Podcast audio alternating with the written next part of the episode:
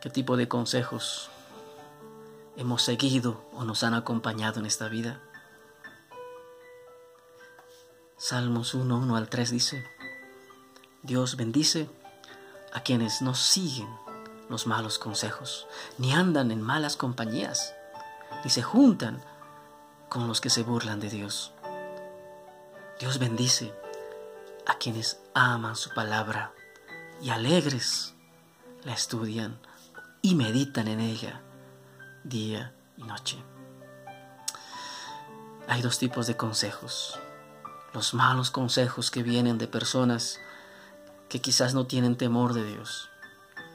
Pero también hay otro tipo de consejos que surgen de la misma palabra de Dios. El resultado de lo que somos y lo que seremos más adelante probablemente sean el tipo de consejos que sigamos. Dios te bendiga.